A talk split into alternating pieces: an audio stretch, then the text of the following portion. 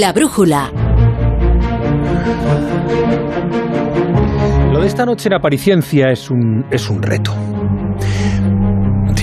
Me gusta llamarle así Aparici, ¿qué quieres que te diga? Bueno, es un reto sobre todo para mí, diría yo.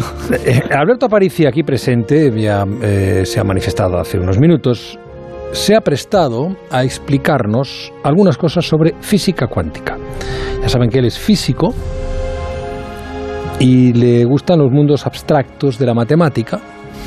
Algunas veces aquí los ha explicado con cierto éxito, pero hoy el objetivo es bajar esos mundos a la Tierra. ¿Estás preparado, Aparici? Preparado estoy, pero no diré que no sea un reto. A ver, ¿cómo, ¿cómo no estar listo para hablar de la que yo creo que es una de las teorías más bonitas de la historia de la ciencia, que es la física cuántica? Es bonita no solo porque, porque tiene belleza en sí misma, sino porque te obliga a replantearte cosas. Yo creo que hoy nos replantearemos algunas. Te obliga a pensar si las cosas son como parecen o si quizá podrían ser de otra manera y a lo mejor lo estás entendiendo mal desde el principio, ¿no? Eso nos pasa a muchos, ¿eh? ¿Esto será así o será otra cosa? Claro, claro. Eh, en casi todos los órdenes de la vida. La física cuántica. Empezamos desde el principio como nos gusta en esta sección. ¿Por qué se llama así? Por los cuantos. Los Pero ¿qué es exactamente un cuanto?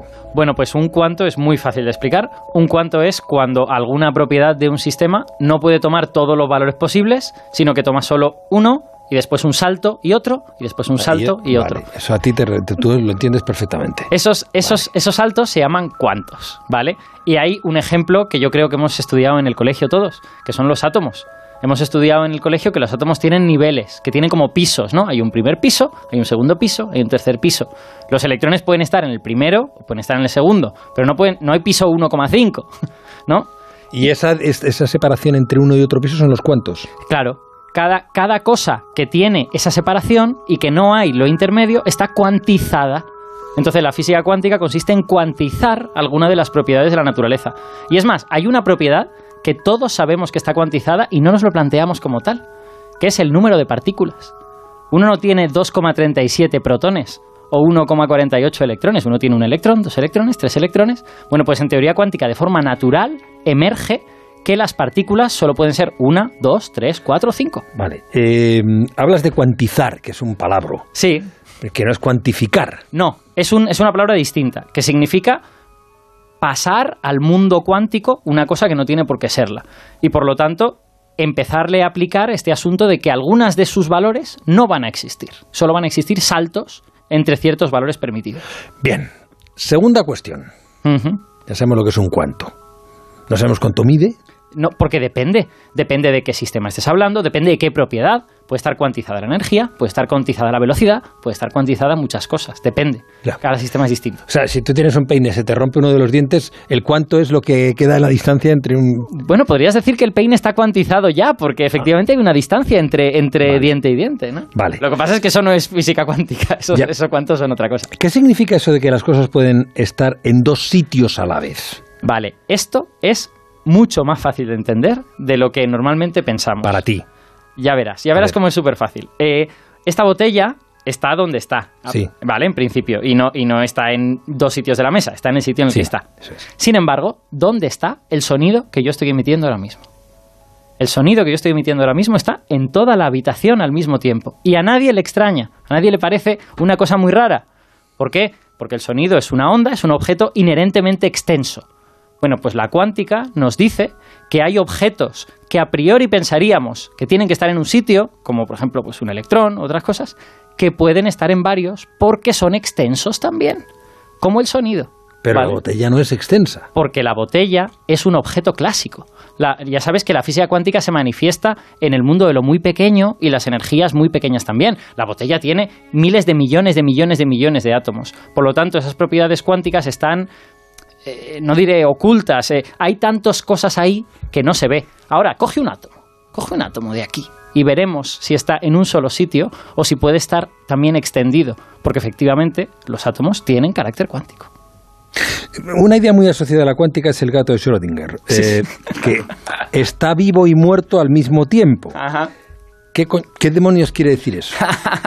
Bueno, la historia del gato de Rodinger es muy, es muy graciosa porque eh, lo que no se suele contar de él es que es una manera que Schrödinger inventó para cargarse la teoría cuántica. y que luego nos dimos cuenta de que no tenía razón. Schrödinger, bueno, la historia de Schrödinger es curiosa porque eh, él empezó siendo uno de los padres de la cuántica diciendo que las partículas son ondas. Él inventó esta famosa ecuación de Schrödinger que describe el electrón como una onda. Y resultó que esas ondas que salen de su ecuación no son las ondas del electrón. Ya hablaremos, si queréis, luego de, qué son esas ondas, pero a Schrödinger eso le fastidiaba bastante. Y entonces inventó un sistema que demostraba que la cuántica tenía que estar necesariamente mal. En ese sistema tenías una caja en la que había un gato. Y en esa misma caja también había un átomo que tenía propiedades cuánticas, el gato no es cuántico, tenía propiedades cuánticas. Si el átomo se desintegraba, se liberaba un veneno, que el gato y el gato moría. Si el átomo no se, desintegra, el veneno no se libera y el gato sigue ahí, ¿vale? Entonces, como la cuántica dice que si tú no observas el sistema, no sabes si el átomo se ha desintegrado o no, tampoco sabes si el gato está vivo o no. Y los, digamos, los eh, talibanes de la cuántica del momento decían que ese átomo estaba desintegrado y no desintegrado al mismo tiempo. Entonces Redinger contraatacó diciendo, pues el gato está vivo y está muerto al mismo tiempo. Un poco tratando de demostrar que esa interpretación un poco excesiva no tenía sentido. Hoy en día se sabe que la propia afirmación de Redinger tampoco puede ser, porque el gato es demasiado grande para heredar las propiedades cuánticas del átomo. Aunque el átomo pueda tener esa incertidumbre, en el gato no está.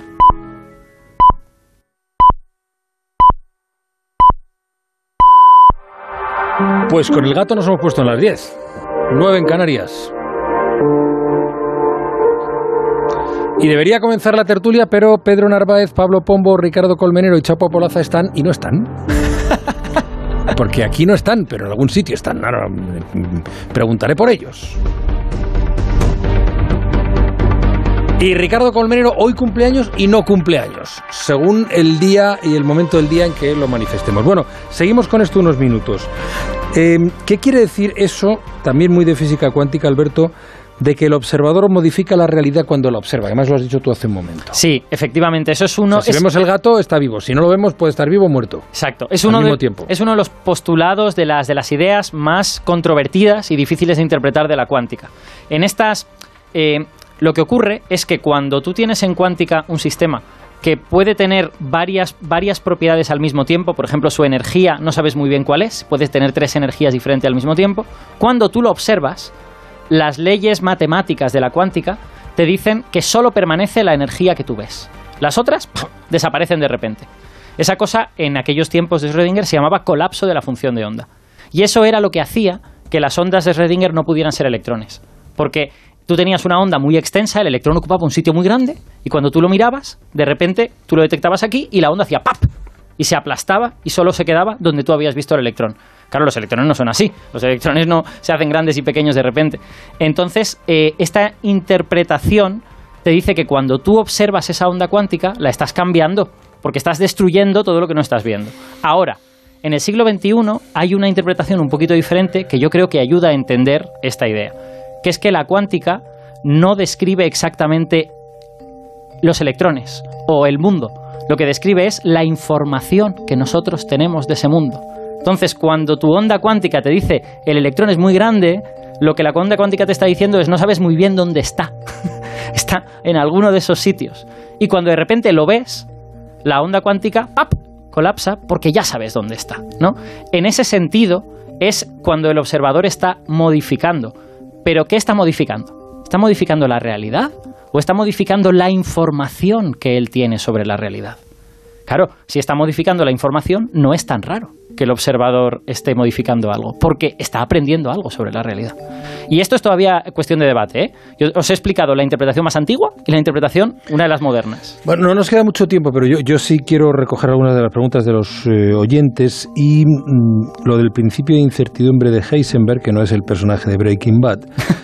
Em, dice que si conocemos muy bien la posición de un objeto, entonces vamos a conocer muy mal su velocidad y viceversa. Hmm. ¿Cómo se come eso? Pues se come entendiendo que los objetos cuánticos, que tienen estas propiedades de poder ser ondas, por ejemplo, los, electrones se manifiestan en forma ondulatoria, su posición y su velocidad pueden estar entrelazadas, pueden ser propiedades que no son independientes. Me lo voy a tratar de explicar con un, con un ejemplito. Una onda, como la de sonido que yo estoy emitiendo, ocupa toda esta habitación, ¿vale? Pero yo puedo concentrar la onda. Yo puedo coger una pistola sónica y hacer una onda que ocupe solo unos centímetros y que avance y que te pegue un golpe, ¿no? Cuando te pega. Vale. Pues resulta que la posición de esa onda tiene que ver con dónde está concentrada y la velocidad de esa onda tiene que ver con la frecuencia de la onda. Pero es que cuando yo concentro la onda, cambio la frecuencia. Resulta que cuando yo cambio dónde está colocada esa onda, estoy cambiando la frecuencia de esa onda. Entonces, el principio de incertidumbre nos dice, hey, hey, las propiedades físicas que tú creías que eran independientes, al tener el mundo cuántico este carácter ondulatorio, resulta que ya no son independientes. Y hay parejitas de propiedades que están relacionadas. Cuando yo aprendo sobre la velocidad, estoy aprendiendo sobre la, sobre la posición también. Cuando yo aprendo sobre la energía, estoy aprendiendo un poco sobre el tiempo también. Son magnitudes conjugadas. Y pregunta Iker, ¿eh, ¿existen aplicaciones de los efectos cuánticos en la vida cotidiana? La respuesta es sí, pero no son completamente evidentes. Eh, es decir, no tenemos, como ya he dicho, esta botella que yo tengo en mis manos mm. es un objeto clásico, no es un objeto cuántico, no la voy a ver en dos sitios a la vez pero sí que es verdad que objetos que tenemos en la vida cotidiana, y voy a coger ahora uno, mi móvil, no funcionarían sin efectos cuánticos. Los transistores de dentro de este móvil, los componentes electrónicos de dentro de este móvil, no tendrían las propiedades que tienen si no fuese por esos saltos por esos saltos cuánticos, por esos cuantos que hay dentro de esos materiales. Los semiconductores, como el silicio, se, se caracterizan porque la mayor parte de sus electrones están en una especie de mar, luego hay un pequeño salto y después de ese salto hay otro estado en el que pueden estar. Y eso es lo que les confiere las propiedades que son útiles para hacer electrónica. Claro, no es tan evidente como decir la botella está en dos sitios a la vez, pero este móvil no existiría sin física cuántica. Pregunta Leo, ¿qué es el colapso de la función de onda y por qué es una de las partes más controvertidas de la teoría? Lo hemos eh, explicado hace un momento. El colapso de la función de onda es este asunto de si tú crees que cuando observas la realidad estás cambiando la realidad o estás cambiando otra cosa. Eh, mm. Es controvertida porque efectivamente, imaginaos que yo tengo un electrón del tamaño del sistema solar, ¿vale? Pues eso es muy raro, pero podría ocurrir. Y yo lo observo y aparece en este estudio de radio. De repente el electrón ha desaparecido de Neptuno. ¿Cómo es posible? Yo observándolo aquí, si Neptuno está a horas luz. Entonces, eso, esa visión de que yo estoy cambiando el electrón es extremadamente controvertida. Por eso a mí me gusta más la visión de la información, que yo estoy cambiando lo que yo sé sobre el electrón. Y ya la última de Antonio. Tú has dicho en Twitter que la cuántica es la teoría más importante de la física del siglo XX. ¿Y por qué no la relatividad? ¿Cuál es la más importante? bueno, hombre, eso depende a qué físico le preguntes, claro. Eh, a ver, la gente que hace gravedad y estas cosas, pues te va a decir que la relatividad. Yo creo que la cuántica es más, más fundamental, y lo defiendo, porque la cuántica te cambia la noción de lo que son los objetos y de lo que son las magnitudes físicas. La relatividad es verdad, te cambia la noción de lo que es el espacio y el tiempo. Eso es estrictamente cierto. Pero la cuántica tiene como un alcance más profundo que la relatividad, al menos en mi opinión. Seguro que hay mucha gente que está en desacuerdo y que ahora mismo están hablando en Twitter diciendo que no tengo ningún criterio. Pero la cuántica cambia cosas que son súper profundas en la física. La relatividad cambia un trozo de la física. Entonces, en ese sentido, la cuántica tiene un alcance más largo. y gracias, Alberto. Un placer, espero que se haya entendido algo. Yo sí, te he entendido bastantes cosas. Bien. ya, sabes que a mí la física me cuesta mucho entenderla, pero hoy te he entendido muy bien. Me alegro, me alegro. Y otro día hablaremos de cuántica y zen, que no nos ha dado tiempo. Hola, Paulaza. Hola. Yo, yo tengo. Yo, a mí la cuántica, la física cuántica me encanta. Pues oye, aprovecha ahora, ¿eh? Hoy es el día que están abiertas las compuertas de, de los no, dioses. claro, pero como se junta la apariencia con la tertulia política, se me dan preguntas eh, híbridas. Que a veces tiene una... La física cuántica tiene presencia en política también. Claro, el, principio de incertidumbre de Sánchez, por ejemplo. Oye, que se puede conocer su posición relativa al Partido Popular o relativa a Podemos, pero no las dos al mismo tiempo. sí, sí, yo estoy en desacuerdo puede tener dos posiciones al mismo tiempo. Claro, pero no puede saber las dos al mismo momento, porque mientras está hablando de una, la otra no sabe si está cambiando. Yo tengo que decir que estoy súper contento de que el lenguaje político esté incorporando cosas de la física cuántica. O sea, quiere decir que realmente estamos consiguiendo que la teoría más importante de la historia de la física esté llegando al, a la, digamos, al primer plano. ¿no? Pero eso es porque hay políticos que son cuánticos. Bastante. Unos cuantos. oh, madre. Aparicio, adiós, muchas gracias. Un abrazo a todos. Chao, chao.